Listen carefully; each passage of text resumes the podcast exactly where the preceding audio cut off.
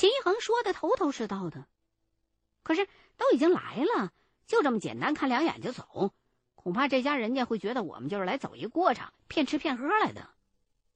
我就跟他商量，能不能再假装看一下啊？咱们多待一会儿，然后再告诉这家子人这屋子没问题，这样我对我那亲戚也好交代呀。秦一恒倒是没反对，就让我把这一家三口再叫过来，看看能不能再问出点什么来。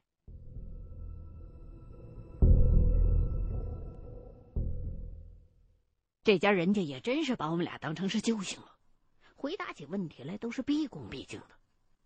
秦一恒把他们三口人的生辰八字问了一下，又询问他们最近有没有去过什么特别的地方，或者是做过什么特别的事儿。结果，这家人都说没有。秦一恒听了，就冲我使了个眼色，看样子他也是装到头了。我只好把话头给接过来。告诉这家子宅子没什么问题，多半呢是你们家人命理上的事儿，想求办法还是得找个靠谱点的算命先生来看一下。这家人听了，看表情都有些失望。我瞅着心里边也有些不落忍，可是这事情真不是我们能解决的范围之内的，只好起身告辞，准备回去。正准备出门。这家的女主人叫住了我，问我庙算不算是特别的地方？可是他已经是好几年前去过的了。秦一恒听了，就转过身来问他，去庙里有没有做过什么对神佛不敬的事？女主人回忆了一下，还是摇摇头，表示没有啊，因为自己当时是很虔诚的去许愿的。他的身体特别不好，听朋友介绍说附近有一间庙，香火非常的旺盛，很灵验，就去求了一下健康。也不知道是不是真的灵验了，反正回来之后啊，身体真的就逐渐好起来了。可是好日子没过多久，家里人就隔三差五的生一场不要命只要钱的大病。秦一恒听了他的这番话，皱了皱眉。就又回身坐了回去，琢磨了一下，这才问女主人：“你还愿了吗？”女主人点点头说：“还了呀。”秦一恒听完就啧了一声，说：“那你是按照当时许愿的代价去还的吗？”这句话把女主人听的就有些迷糊，愣了半天，也没听懂是什么意思。秦一恒就给他继续解释说：“你把当时许愿的话给我重复一遍，行吗？”女主人就给他回忆说：“具体的话我记不太清了，反正就是呃求健康啊什么的。然后大家伙不都说什么重塑金身吗？我也跟着叨咕了一句。听到这儿，我倒是听出来一个大概。”合着就是女主人去许愿，然后灵验了，结果呢没有按照之前的承诺去给菩萨重塑金身，结果呢就报应在身上了。我就插了一句，把自己的猜测对秦一恒讲了。秦一恒听了，也点点头，说：“问题就是出在这儿了。”说着就让女主人转过身去，指着他的后背告诉我说：“咱们现在呀。”肉眼看不见，可是按照方术当中的说法，他现在后背上应该是背着东西的，只是具体是什么，我也看不出来。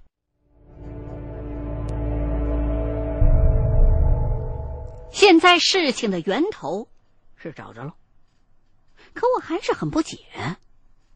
按说，这神灵啊什么的，不都是为了普度众生、悬壶济世的吗？这么一讲，怎么跟放高利贷的似的？不过这话我是没当着这家人的面问出来，只是帮着这家人问了一下，那这事儿该怎么解决啊？秦恒说：“解决的办法其实再简单不过，你按照当时的承诺去还愿就行了。不过呢，也用不着亲自去给那些神像重塑金身，只要捐助相应的功德钱就成了。这家人家这才恍然大悟，当即就表示第二天就上山把那钱给捐了。要不这么一直往医院扔，谁也受不了啊！我一看事儿解决了，就没多留。临走的时候，这家人家还真拿了两千块钱出来要给我，不过我没收。本来这户人家就挺困难的了，马上又要拿出一笔钱去捐出去，我们这趟来又没出多大力。就全当啊帮他们一个忙嘛。这家人倒也挺热情，推脱再三，才算把这笔钱给收回去了。最后啊，还是在饭店请我和秦一恒吃了一顿饭。酒席上，我就悄悄问了一下秦一恒：“为什么这些神仙都这么小心眼儿啊？”秦一恒冲我摆摆手，说：“不是这么回事儿。”这许愿当中的话，是不可以轻易说的。如果灵验了，就必须把这愿给还了，否则的话，你不是糊弄神仙吗？生活当中啊，总有那么一些人，进庙就拜，甭管什么神仙都去许愿。其实这样反而不好。如果你许的愿不一样，那还好说。这要是许了同一个愿，回头灵验了，你都不知道该去哪个庙里边还去。秦一恒说的这些，倒是挺在理儿的。我也这才想明白，那些大庙有人几十万、几十万的捐款是怎么回事了。合着都是去还愿的。不过，我总觉得不敢说世界上没有灵验的庙。可是恐怕还是不灵的多吧。很多所谓的灵验，它只是巧合而已啊。因为，你去许完愿了，求完了之后的结果，无非就两种：灵验和不灵验。你求的事儿如果成了的话，也不见得就全都是神明保佑吧。反正深究起来，真是说不清道不明的。这顿饭吃的倒挺开心的，酒没喝多少，可是气氛还是挺融洽的。当天晚上，我们也没回去，而是就地找了一个宾馆住下，因为连夜开车肯定是不安全的，又怕碰见查酒驾的交警，姑且就等上一天，打算第二天再返程回家。当天晚上，我还想借着酒劲儿跟秦一恒多聊几句，可是他一进宾馆没多一会儿就躺床上睡着了。我也不好叫醒他，只好呢把眼睛一闭，睡到了天亮。第二天上午，我是被电话铃声给叫醒的。来电话的是昨天那家的男主人，态度还是非常的热情，说：“如果你们还有时间的话，我给你们介绍个宅子呗。”说实话，这家人家还真挺不错的。我在电话里边听他那头的意思。估摸着还是觉得我没拿他那红包，就这么空手回去了。他们家不是很落忍，这回啊是专门给我们俩介绍生意来的。这钱，坦白说，我是想赚的，毕竟都已经驱车赶过来了。可是我一个人也做不了主啊。正好接电话的功夫，秦一恒也醒了，我就把这家人家的意思跟他转达了一下。秦一恒倒也没反对。反正也是来了一趟，就同意捎带着去看看。于是，我们马上就约了见面的时间。我跟秦一恒呢，先去找了个饭店吃了点东西，然后呢，就去跟那家的男主人会合。三个人直奔城市的东头，一路往东开。路上，我就问了一下男主人有关这个宅子的大体的情况。他说，这宅子是个临街的门市。已经有不少的年头了，不过连续几次的城市规划改建什么的，一直也都没拆，只是不停的在翻修。之前呢，那一片开着这个城市当中为数不多的几家国有商店，所以呢，地段肯定是不错的。改制了之后，这些商店就被拆分开来，卖给了不同的人，基本上也都是用作门市。我们要去的这一户被改成了一家狗肉馆，据说呀生意还不错，只是呢最近老板去世了，也不知道为什么，家里人呢就不打算再干下去了，说是要转让。我听他这么一说，就有些失望。啊，合着是这家不想干了，又急等着用钱，想把房子快点卖出去。这样一来，价格虽然会低，但是也没什么太实在的油水。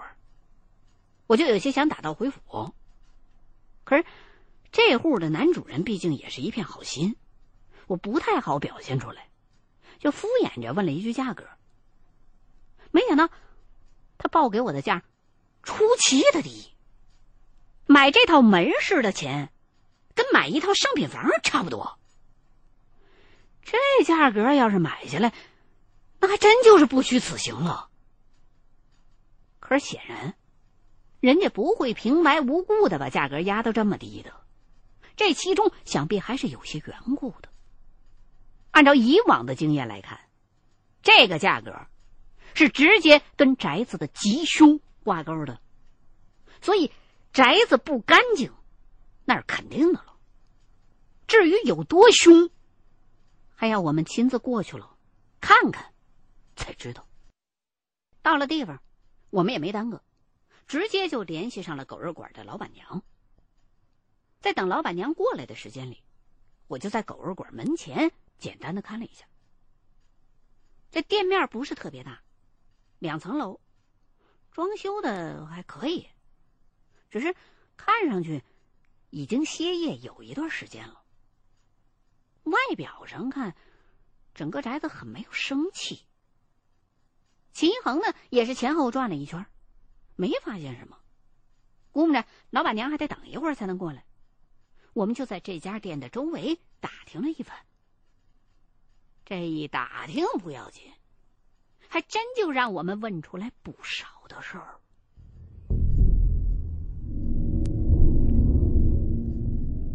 据周边饭馆的老板们讲，这个门市早前就是一个家常菜馆儿，因为几年前老板死了，就转让给了狗肉馆这家人。城市改造之前呢，他们这一片门市前头是有一条河的，后来呢被填成了马路。其实说是河，水深也不过就半米。有一天晚上，家常菜馆那老板也不知道是不是喝多了。居然就淹死在了这条河里头，尸体还是第二天才被人发现的。本来这家家常菜馆就不大，这老板本身呢就是大厨，现在老板死了，饭店基本上也就维持不下去了。老板的遗孀就把店卖给了开狗肉馆的这对夫妻，据说啊当时的价格也很低。周边的人还议论呢，说卖这么低。是不是这房子有什么问题呀？可是狗肉馆一开几年，也没听说再有什么怪事发生，而且他们家生意还真不错。久而久之，要不是这回又死了人了，这件事儿已经被人们淡忘了。按照邻居们的话说，恐怕这宅子还真是个凶宅。秦一恒呢没表态，只是说等老板娘来了，你尽量的旁敲侧击问一下这老板是怎么死的。就这样等了半个小时左右，那个老板娘才赶过来。人看上去还挺年轻，穿着打扮也挺得体的，只是话不多，径直拿钥匙开了门，简单的把这房屋的面积、价格说了一遍。就不再吭声了。坦白讲，进了这门市房，我着实心里边就是一动，因为里边已经不能用陈旧这两个字来形容了，简直就是破败不堪。餐桌、餐椅东倒西歪不说，还都很不完整，看样子像是早前被砸了场子了似的。我看秦一恒那表情也是在犯嘀咕，就问了一句：“老板娘，这怎么回事啊？”老板娘的回答更让我吃惊。他说：“这些都是他本人找人来砸的，自己找人来砸的。这不是吃饱了撑的吗？我看老板娘这精神状态挺好的呀。”秦一恒呢，就紧跟着问了一句：“老板娘说，那你现在还做梦吗？”这句话问的让我更犯糊涂了，可是老板娘却好像是听懂了，冲着秦一恒摇了摇头，表情看上去显得挺委屈。秦一恒就没有继续问，而是径自楼上楼下的转了一圈。刚开始。我还在下头跟老板娘套词儿，一是因为秦一恒之前交代过，二来呢，我想看看能不能趁机砍砍价。无奈老板娘不怎么搭腔，我问了好几句，也觉得挺自讨没趣的，干脆就把嘴闭上了。秦一恒呢，在楼上转了好一会儿，冲我使了使眼色。我一看他那表情，倒是挺轻松的。心里头也就跟着开始窃喜，这回还真是没白来，毕竟已经好久没开张了，我就挺兴奋的。谁知道秦一恒却小声的跟我嘀咕，说：“这宅子不太好办。”说完，就又用眼神示意我看那些倒了一地的桌子椅子，问我说：“你知道为什么老板娘？”会带人来砸自个儿的场子吗？这我哪知道啊！我就叫他别卖关子，有什么事你赶紧直接说。秦一恒叹了一口气，说：“因为这个饭店是日夜兼开的。这日夜兼开，可不是现在所谓的二十四小时营业。简单点说，就是白天做人的生意。”晚上做鬼的生意。他说这句话的时候，倒没故意压着嗓子，显然是有意说给那个老板娘听的。这句话一说完，我们俩的目光就全都朝向了老板娘。果然，老板娘的脸色一变，眼眶居然红了。